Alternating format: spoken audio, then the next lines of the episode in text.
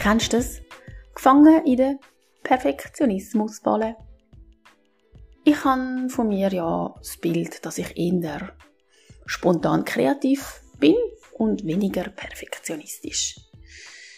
Mit zunehmender Lebensreife fangen sich aber mir immer mehr Facetten an zu zeigen und so bin ich im Moment in einem Projekt drin, wo ich ähm, Kalenderwochenzahl von der Kalenderwoche, wo wir uns befinden, kombinieren mit der Aurasoma-Farbe von den entsprechenden Flaschen. Und ab Kalenderwoche 11 startet die Silberserie. Das bedeutet, dass die Farbe kombiniert ist mit einem Silber. Und jetzt habe ich da, ich würde mal sagen, annähernd hunderte von Fotos gemacht, um an das überirdische Silber anzukommen, das ich so in mir hinein gesehen habe.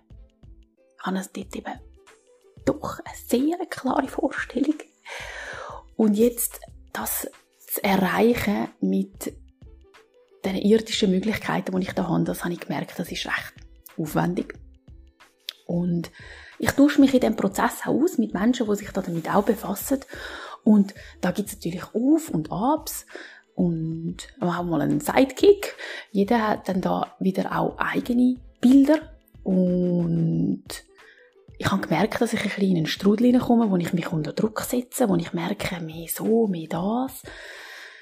Mm, so ein bisschen den, den, den Fluss verlassen, in dem es in einer Leichtigkeit läuft und ich habe plötzlich einfach gespürt, an einem Punkt, es ist gut, so wie es ist.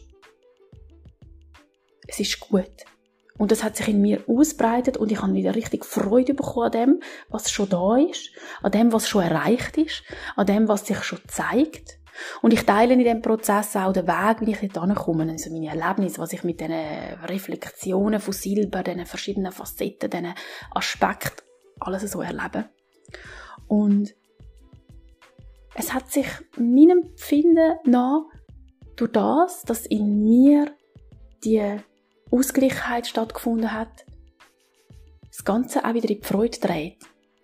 Ich habe es nicht perfekter angebracht. Es ist einfach gut gewesen, so wie es ist. Es ist gut.